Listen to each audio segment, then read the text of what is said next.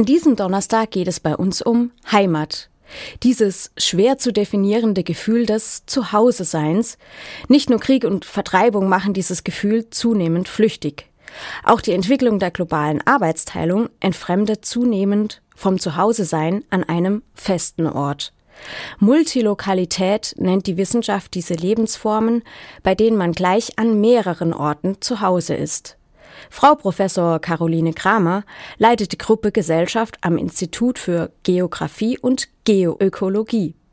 Mein Kollege Stefan Fuchs hat mit ihr über Vor- und Nachteile des nomadischen Lebens gesprochen und gleich zu Anfang erfahren, dass Studentinnen und Studenten da so etwas wie Pioniere sind. Frau Professor Kramer, Sie haben 1600 Studierende hier am KIT befragt und festgestellt, ein gutes Viertel verbringt zumindest die vorlesungsfreie Zeit nicht hier am Studienort in Karlsruhe. Diese Multilokalität, wie man das nennt, also einen Wohnsitz an verschiedenen Orten auch zu haben, scheint ein prägender Lebensstil nicht nur für Studierende zu sein, auch andere Bevölkerungsgruppen, zum Beispiel die Rentner, da gibt es jedenfalls welche, die auch multilokal leben.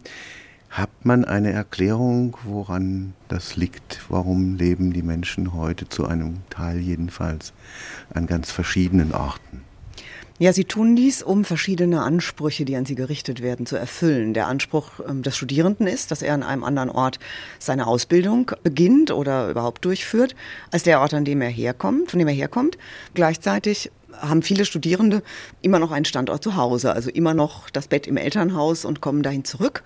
Dieses Phänomen ist nicht ganz neu, das können wir eigentlich schon immer beobachten. Was neu ist, ist, dass Studierende zum einen dies über größere Distanzen pflegen und dass es eben noch weitaus mehr Bevölkerungsgruppen, wie Sie erwähnten, die Rentner, diese sogenannten Snowbirds, die im Winter hier die Gefilde verlassen und dann in den wärmeren Regionen überwintern, oder aber auch Arbeitnehmer. Es sind auch Arbeitnehmer am KIT, nicht wenige, die aufgrund ihrer zeitlich befristeten Anstellungen den Standort nur für eine gewisse Zeit dann unter der Woche als Arbeitsplatz aufsuchen und den Familienstandort beibehalten. Und diese Form, also gerade in der Arbeitswelt, die nimmt rapide zu. Und da betrifft es eben auch die zunehmend zeitlich befristeten Verhältnisse, die wir im, im Arbeitsleben an Hochschulen, aber eben auch in der, in der Wirtschaft immer mehr beobachten können. Heute ist man nicht mehr 40 Jahre bei einer Firma und kriegt dann nach 45 oder 50 die goldene Uhr. Das Arbeitsleben ist nicht mehr so gestaltet. Es ist kurzlebiger geworden und gerade dieses kurzlebigere überbrücken viele Menschen mit einer Phase des multilokalen Lebens. Viele Menschen haben diese Phase nicht dauerhaft, also nicht ihre ganze Erwerbszeit, sondern eben in einer Übergangsphase, bis sie sich wieder konsolidieren. Andere leben da 20 Jahre so. Ein Kollege von mir wurde kürzlich emeritiert, der hat sehr lange zwischen seinen zwei Standorten gewechselt, weil er der Familie diesen Wechsel nicht zumuten wollte. Also diese Lebensform verbreitet sich in verschiedenen Bevölkerungsgruppen. Unter Studierenden ist sie nicht so zündend neu, aber sie ist nach wie vor stabil und äh, vielleicht hält sie sich auch deswegen länger, weil es günstige Formen der Mobilität gibt und weil es die Möglichkeit gibt, über soziale Netzwerke Kontakte weiter zu pflegen. Eine Form, die es halt vor zehn Jahren noch nicht gab.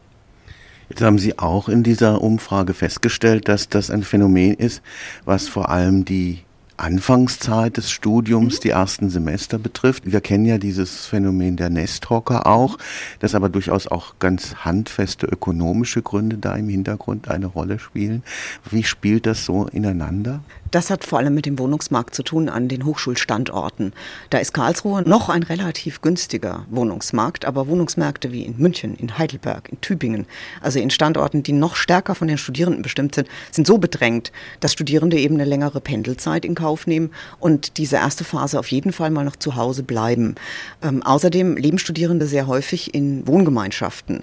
Diese Wohngemeinschaften müssen sich aber erst finden. Man muss im Laufe des Studiums im zweiten, dritten Semester Menschen finden, mit denen man zusammen eine Wohnung beziehen möchte.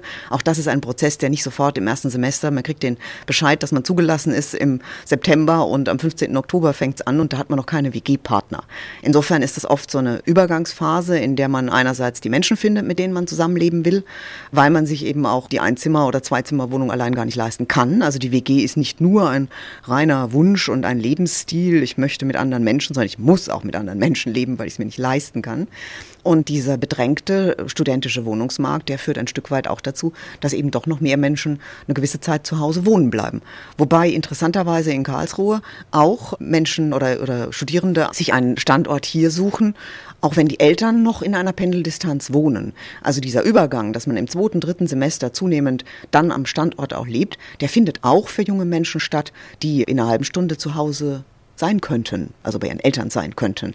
Also dieses Ziehen nach Karlsruhe ist nicht mal unbedingt dadurch weniger stark, weil das Einzugsgebiet nicht so groß ist, sondern das ist, glaube ich, eine Phase der Ablösung und des äh, sich äh, Arrangierens, äh, sich am Studienort auch heimisch fühlen und des Findens von Wohngemeinschaftspartnern. Also das ist ein ganz wesentlicher Punkt.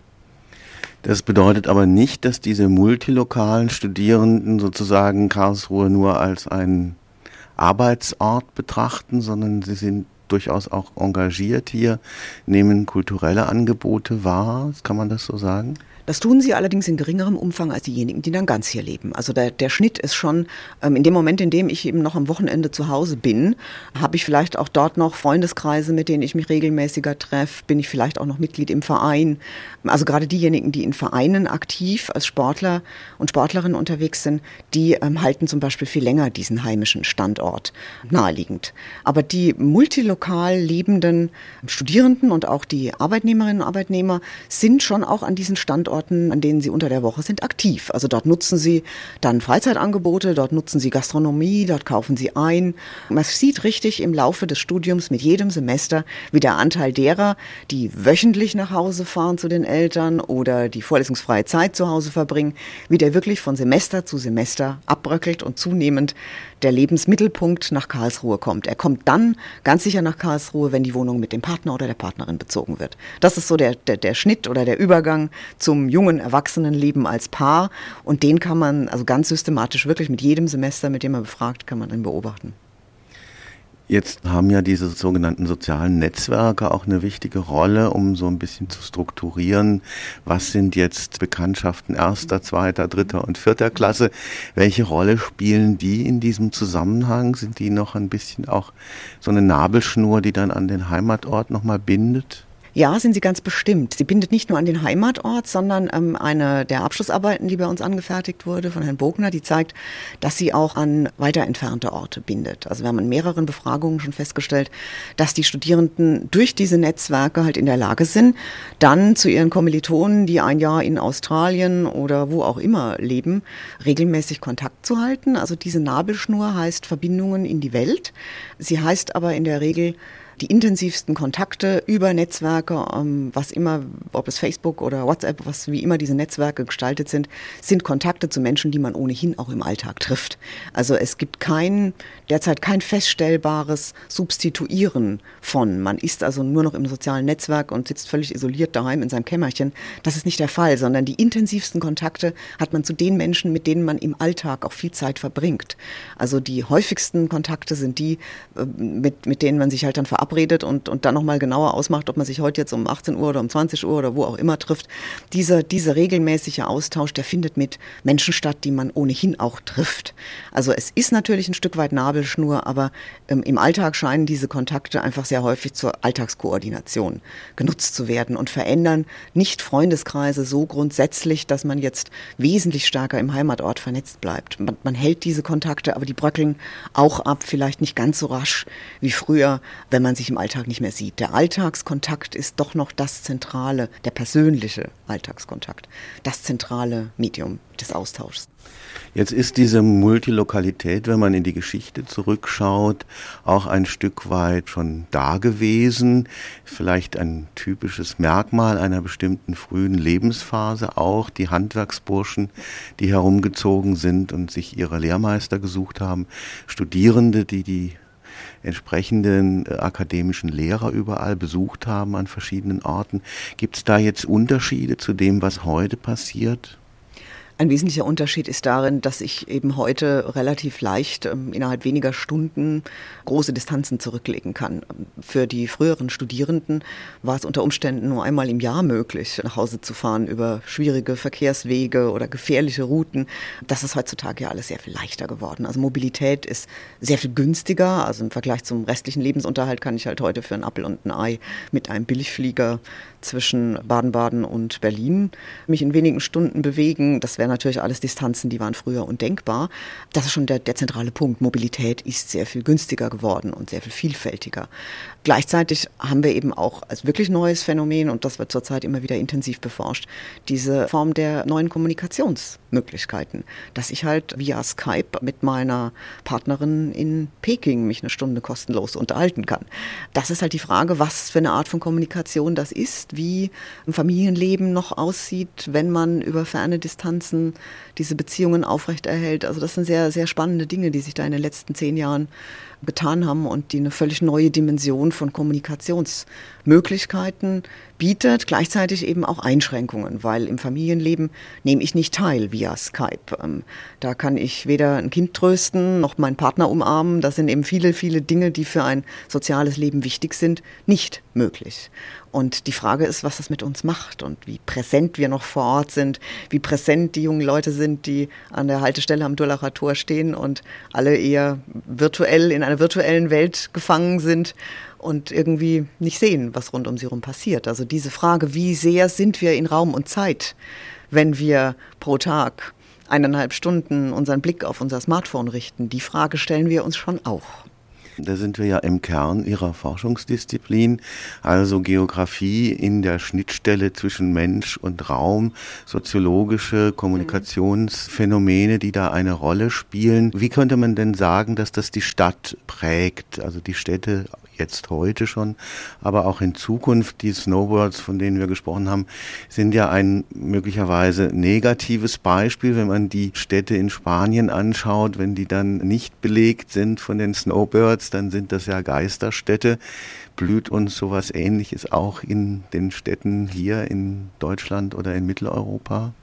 Ja, die Frage ist, wie diese verschiedenen Lebensrhythmen die Städte prägen. Also wir haben ja jetzt schon eine gewisse Rhythmizität. Jeder, der in der Oststadt lebt, weiß, wann vorlesungsfreie Zeit ist und er einen Parkplatz findet und die ganze Verkehrssituation anders taktet als ähm, in der Vorlesungszeit. Also auch eine gewisse Rhythmizität kennen wir alle schon. Jetzt werden sich verschiedene Rhythmen überlagern. Also wir werden im Winter vielleicht ähm, spürbar, im Moment ist es noch nicht spürbar, in bestimmten Vierteln mehr geschlossene Rollläden haben, weil die Menschen weg sind. In der Schweiz diskutiert man ganz massiv, gab es ja auch schon einen Volksentscheid, inwieweit man diese in den Ferienorten die Zweitwohnungsmöglichkeiten einschränkt, das sogenannte kalte Betten-Phänomen, dass man in manchen Orten eben zu gewissen Zeiten in Geisterstädten ist, wie Sie richtigerweise sagten.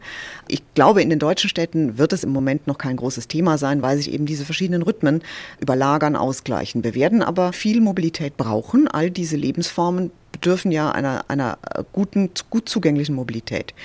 Ich denke, es wird auch viele Formen der Mobilität oder verschiedene geben müssen, die ineinander greifen. Also man ist eben nicht nur mit dem Auto. Diese echten multilokal Lebenden fahren unglaublich häufig Zug oder über große Distanzen fliegen sie. Diese Angebote, diese Schnittstellen müssen vorhanden sein und es muss auch Wohnmöglichkeiten für dieses multilokale Leben geben. Die großen Konzerne haben mittlerweile ihre eigenen Boardinghouses, also in die Automobilkonzerne bauen ganze Wohnanlagen, in denen ich dann für ein Vierteljahr als Wissenschaftler in der F&E-Abteilung arbeiten kann und vom Full House Service alles ähm, gestellt bekomme. Also es wird für diese Arten des Lebens gibt es zunehmend Wohn Möglichkeiten, Wohnformen, Wohnangebote.